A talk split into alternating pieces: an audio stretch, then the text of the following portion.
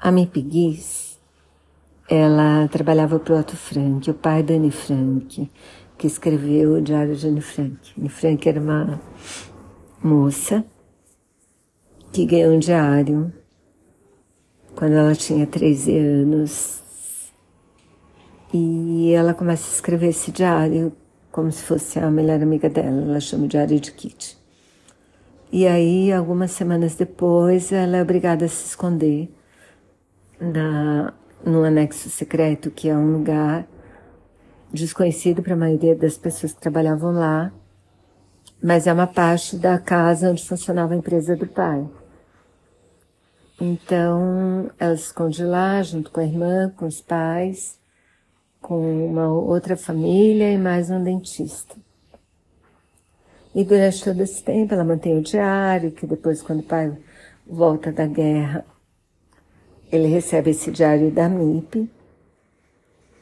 E um tempo depois ele consegue publicar e vira um sucesso mundial. Até hoje é um livro muito importante, na minha opinião. Assim, porque ela escreve muito bem e ela, e assim, é um livro que prende, mas ao mesmo tempo é um documento histórico. Então é sobre o nazismo, sobre como os judeus foram tratados durante a guerra.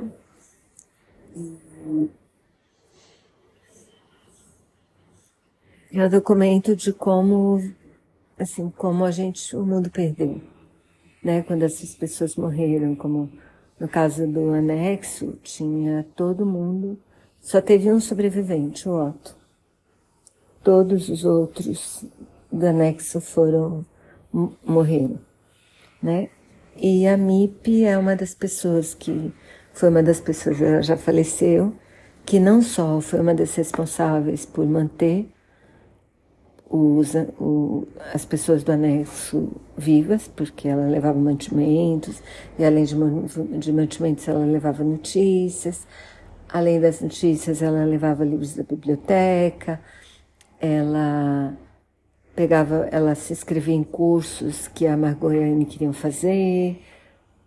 Ela e ela também guardou o diário quando os habitantes do anexo foram todos levados pelo, né, pelos nazistas.